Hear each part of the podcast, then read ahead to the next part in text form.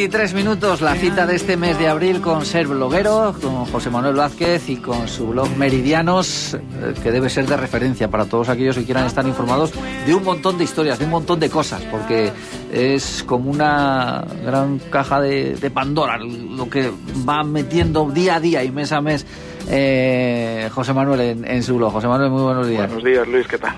Tienes de todo aquí, ¿eh? Vamos. De todo, de todo. De todo. Con botica. y si no, hoy, hoy vamos a hablar de turismo, porque ya que estábamos, han pasado Semana Santa, que es el inicio de la temporada turística, digamos, fuerte aquí en, en nuestro país, también, por supuesto, en nuestra provincia, y este mismo mes ah, nos había puesto José Manuel una entrada del pasado 23 de marzo, con las primeras promociones turísticas en España y con un protagonismo muy importante para para Ávila, pues le hemos dicho, oye, pues búscanos historias eh, relacionadas con todo esto que nos permitan viajar a través de entradas que hayas tenido tú en, en tu blog. Y unas cuantas ha encontrado y de lo más curioso. Y empezamos por lo, por lo más inmediato, por lo más próximo espacialmente y temporalmente, porque esta entrada de la que hablamos es de, de, hace unos días, del pasado 23 de marzo, donde hablas de las primeras promociones turísticas en España. Y estoy viendo aquí un vídeo impresionante, ahora mismo una imagen aérea en este vídeo de la ciudad de Ávila, unas imágenes cogidas hace 87 años. Sí, que forman parte de la primera promoción turística que se hizo en España. Mira, un lema, dice aquí, Ávila es la más fuerte evocación del espíritu medieval, religioso y guerrero. Se dice en ese documental. Hay un documental de media hora que también se, se dice, extranjeros, venid a Ávila a visitarnos. y esto, estamos hablando de un documental, una película en blanco y negro del año 1929, promovida eh, por el Patronato Nacional de Turismo con motivo de las dos exposiciones internacionales, la de Barcelona y la Iberoamericana de, de, Sevilla en ese mismo año. También dentro de esta promoción está eh, la creación del Parador de Gredos, que un año justo se uh -huh. creó también con todo este movimiento de promoción turística de España que se creó en aquel momento. Son, estoy viendo el vídeo ahora mismo y es, es, es impresionante. Es Yo impresionante. Les... Yo buscándolo en el archivo de la Filmoteca Española le encontré es, yo creo que de las primeras imágenes de Ávila, hay alguna película, creo recordar, anterior, pero lo que tú has dicho, las primeras imágenes aéreas, las primeras imágenes de muchos pueblos, en ese, en ese en este documental de media hora aparece Arevalo, Madrigal, Piedraíta, Bar, como Beltrán, Arenas, Candeleda, o sea, es un recorrido por toda la provincia con imágenes del año 1929, repito, curiosísimas, y ta también aparece eh, la construcción del de, burguillo, de cómo se construía, a, casi al final del documental aparecen esas imágenes. Yo creo que es, o sea, tiene muy curioso, ¿no? El, es una, eh, este se hizo para Ávila, pero también se hicieron para, eh, para Zamora, para Segovia, para Santander. O sea, se crean pequeños documentales para dar a conocer eh, los monumentos, la historia de, de, Ávila en el extranjero. Fueron creados para dar a conocer eh, en el exterior. Eso, por ejemplo, hace que también se hicieron carteles eh, animando a visitar España, Visit Spain, y uno de ellos está dedicado a Ávila, lo recoges tú a esa imagen, una imagen del arco de San Vicente Nevado, The Wallet Mystery City, algo así como la misteriosa ciudad amurallada. Sí, además creado por el Rafael de Penagos, uh -huh. o sea, todo un artista dedicado a los carteles que contratado por el gobierno español de la época para promocionar eh, Ávila y demás ciudades, ¿no? Y curiosísimo el cartel en inglés, también la hay en alemán, creo recordar. O sea, muy curioso, ¿no? Que la primera promoción turística se lo tomaron muy en serio, ¿no? Además, si ves el documental que hablábamos, podría ser perfectamente un recorrido muy actual, o sea, habla de los Mira, eh, le tengo yo puesto, le he puesto al principio de la conversación, está con San Segundo. San Segundo con la estatua orante de vida Juan de Junio, dice aquí.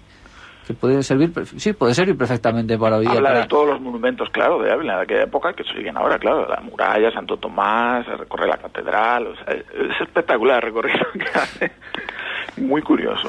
Pues eh, yo les recomiendo que cojan, pongan meridianos y vean ese documental que tienen bebido en, en su página y en su entrada, José Manuel, porque nada, es, es curioso, es la primera promoción turística de la que se tiene eh, noticia de Ávila del año 1929 con ese cartel de Rafael de Penagos y con este vídeo de media hora dedicado a la, a la provincia de Ávila, imágenes evidentemente en blanco, en blanco y negro, eh, San Pedro, en cuyo autrio se celebraban autos de fe, dice aquí, y ahora mismo estoy viendo aquí San, San Pedro, la iglesia de San Pedro y como era antes el, el mercado grande que también se puede ver. En fin, muy, muy curioso este, este vídeo que aparece en esta primera historia que nos cuenta hoy José Manuel y que de Ávila nos lleva a otro lugar turístico por excelencia también en Estados Unidos, el monte Rushmore, ese monte donde aparecen esculpidas los bustos de cuatro presidentes de los Estados Unidos. Sí, de George Washington, Thomas Jefferson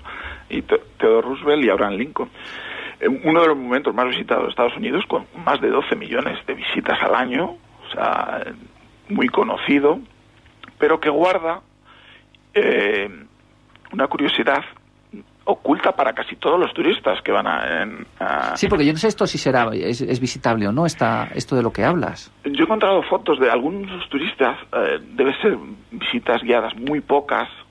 Está, el sitio está cerrado por la peligrosidad porque está dicen que está junto a un acantilado uh -huh. y lo que, de que estamos hablando es, es una, eh, una pequeña cámara, una cueva que se construyó eh, a la vez que las caras de los cuatro presidentes, los cuatro colosos, colosales bustos de los presidentes, justo detrás hay una pequeña eh, cámara de, que es inacabada, tienen 20 metros de profundidad, pensaba que iba a ser mucho más grande, al igual que las cabezas, también fue un proyecto inacabado porque las cabezas no solo iban a ser las cabezas, era, eran casi de medio cuerpo los presidentes, pero se acabó el dinero, porque esto es un proyecto privado de, de muchas mecenas, se acabó el dinero dentro de la Segunda Guerra Mundial y se quedaron las cabezas. Y la, cámara de atrás, la llamada eh, sala de actas o Hall Records, que se pensaba que el, el, escultor de las cabezas iba a guardar ahí los tesoros norteamericanos, la, la, la de Independencia, la Constitución, esa era su idea.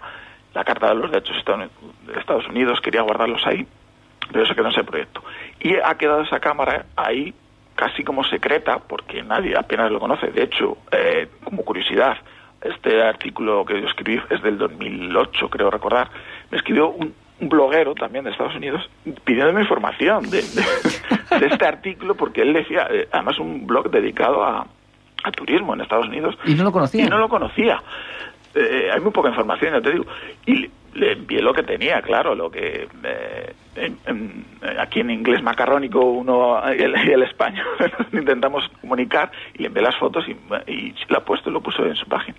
Pero no hay más información de, de, o sea que para los estadounidenses tampoco es muy conocido. Al final quedó como una especie de, bueno, inmensa, bueno, una cueva, un agujero en un monte granítico que además cuentas aquí que fue complicadísimo, porque además se ve, se ve en las propias imágenes que eh, eh, eh, es granito y aquí en Ávila sabemos de sobra lo que es tratar de perforar el, granito, sobre todo cuando es granito muy, muy duro como es este, y después de tantos esfuerzos, al final nada.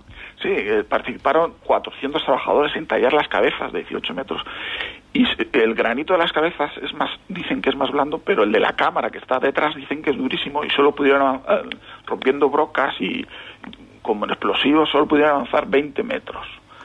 Y ah, también porque se acabó el dinero, claro. O sea, se quedó en, en un proyecto inacabado que ahí está, curioso, que justo detrás de un monumento casi más conocido de Estados Unidos, existe una cámara secreta. Y esa cámara secreta lo único que ha recogido, aparte de estar abierta, es una, una placa que han colocado bueno, con una pequeña leyenda.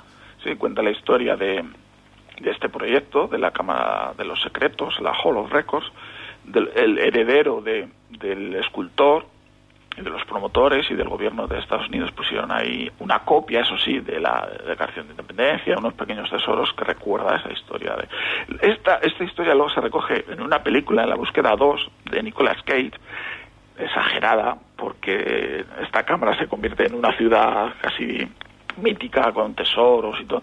Pues sí que recoge un poco parte de la historia de, de, de esta cámara secreta. Pues hemos estado aquí en nuestra provincia, nos hemos trasladado hasta el Monte Rushmore, hasta Estados Unidos y ahora nos vamos a Oceanía.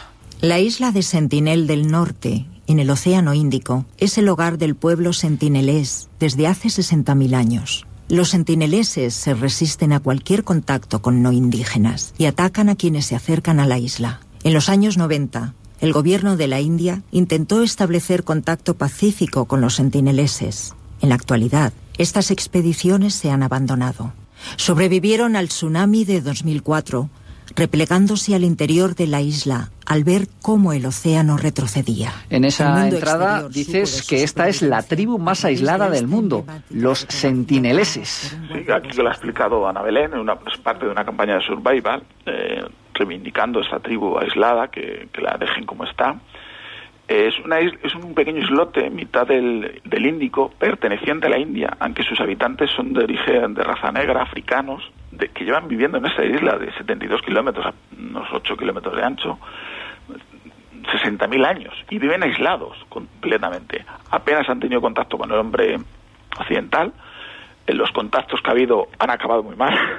por, por ejemplo, eh, por parte de pescadores eh, eh, que han intentado pescar en esa zona. El, primero, el gobierno de la India no deja acercarse a nadie porque temen que cualquier acceso con, con estas personas les perjudique por contagio de enfermedades, que no al, llevar tanto tiempo aislado. Y no se puede acercar nadie. Entonces eh, no se sabe apenas nada, ni idioma que hablan, ni nada, ni cuántos hay incluso. No se sabe el número exacto. Se han localizado eh, con prismáticos, han logrado ver hasta 90 personas pero el número varía desde 250 hasta 500, no saben el número exacto que hay. Tú aquí recoges además eh, algunas imágenes de las pocas imágenes que hay de ellos y todas ellas tomadas desde lejos, es decir, no tomadas desde la isla, sino tomadas desde, desde lejos, desde barcos o incluso desde, desde helicópteros, porque hay una imagen muy curiosa de un helicóptero cuando el tsunami de 2004, escuchábamos ahí que se habían retirado hacia el interior, que sobrevoló un helicóptero la isla para ver cómo estaban y le recibieron disparándole flechas. Efectivamente el, el, gobierno de la India mandó un, helicóptero para comprobar cómo estaba la isla, como los sus habitantes, porque ha cambiado la costa, varios subió y cambió mucho morfológicamente, y para comprobar cómo estaban, pues acercar, mandaron un helicóptero y eh, eh, lo recibieron a, con las flechas varios y a partir, fue esto en el 2004, volvieron a la actualidad los sentineleses a, a, ser reconocidos. Se conocen, de, Marco Polo ya habló de ellos, se conocen desde, desde hace tiempo, pero permanecen eh, totalmente aislados, o sea, no se sabemos nada de ellos. Pues esta curiosa historia, aquí no será posible hacer turismo aquí porque está, no, está cerrada, pero bueno, que, que, es curioso la historia, que todavía haya en, en nuestro planeta zonas eh, que perviven de esa manera y que, bueno, de momento se intenta que sigan así, yo creo que con buen criterio para, para no perturbar su, su paz y, y su vida. Y, y volvemos a Europa y terminamos en Alemania con la montaña del diablo. Teufelsberg no se lo he hecho bien en alemán, es una montaña eh, creada artificialmente, de manera artificial, con el res, los restos de, de, los edificios derruidos durante la Segunda Guerra Mundial, demolidos por los bombardeos. De, en, en, Berlín, por cierto, que no hemos dicho que está en Berlín. En Berlín, de, de 400.000 edificios, o sea... Eh, no, si materia prima para hacer la montaña después de la Segunda Guerra Mundial tenían, porque claro. Berlín que yo quedó como quedó. De hecho, se convirtió en el monte más alto de Berlín. O sea, eh, en ese en, donde estaba donde apareció luego el monte antes había una escuela nazi una escuela técnica militar nazi sobre a no poder decían que era muy muy difícil de derruirla pues prefirieron echar los escombros ahí encima y construyeron este cerro. Luego en encima del cerro eh, pasada la segunda guerra mundial eh, esta, eh, el cerro este quedó dentro de zona eh, británica. Y construyeron los en este caso los norteamericanos una eh, una base de, de, los espías de la agencia de la NSA. O sea, ha ido, a lo largo de la historia, ha ido eh, siendo diferentes cosas, ¿no? El cerro también sí, pero... fue una pista de esquí. Y luego, en el año 91, ya después de la reunificación alemana, se abandonó. De hecho, está el edificio ahí de las, con las grandes antenas y eh, de centro de espías que tenía Estados Unidos ahí, y ahora está totalmente abandonado. Y lo último, eso es curioso, lo último lo curioso, que el director de Bill Lynch, eh, que es eh, dice que hace meditación, lleva mucho tiempo haciendo meditación, eh, tiene contacto con una secta esotérica un poco alemana, trascendental en meditation, algo así, quis, quisieron comprar el cerro para construir una universidad una torre enorme de 50 metros de altura, la torre de invencibilidad, pero al final el Ayuntamiento de Berlín les negó el permiso. O sea, como que la, se niega a abandonar la historia, ¿no? El cerro quiere seguir.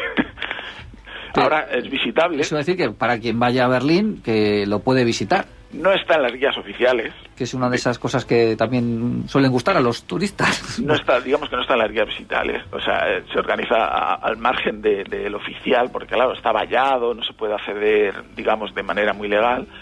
Y por 15 euros, eso sí, puedes visitar las ruinas de de lo que queda de, la, de todo este edificio de la NSA, de la Agencia eh, Americana. Una colina totalmente artificial, como el Monte Testacho en Roma, por ejemplo, que eh, Emilio Rodríguez Almeida, nuestro arqueólogo, tanto investigó, pues a lo mejor dentro de otros 2.000 años tenemos arqueólogos de entonces investigando la base de este monte, analizando los edificios, los restos de los edificios con los que se construyó esa, esa montaña artificial, la más alta de, de Berlín y que tiene esta curiosa historia que nos ha contado en la jornada de hoy José Manuel. José Manuel, muchas gracias por estar como siempre con nosotros y contarnos estas curiosas historias. Nos vemos. Cadena Ser Vida, nuestra página en Facebook.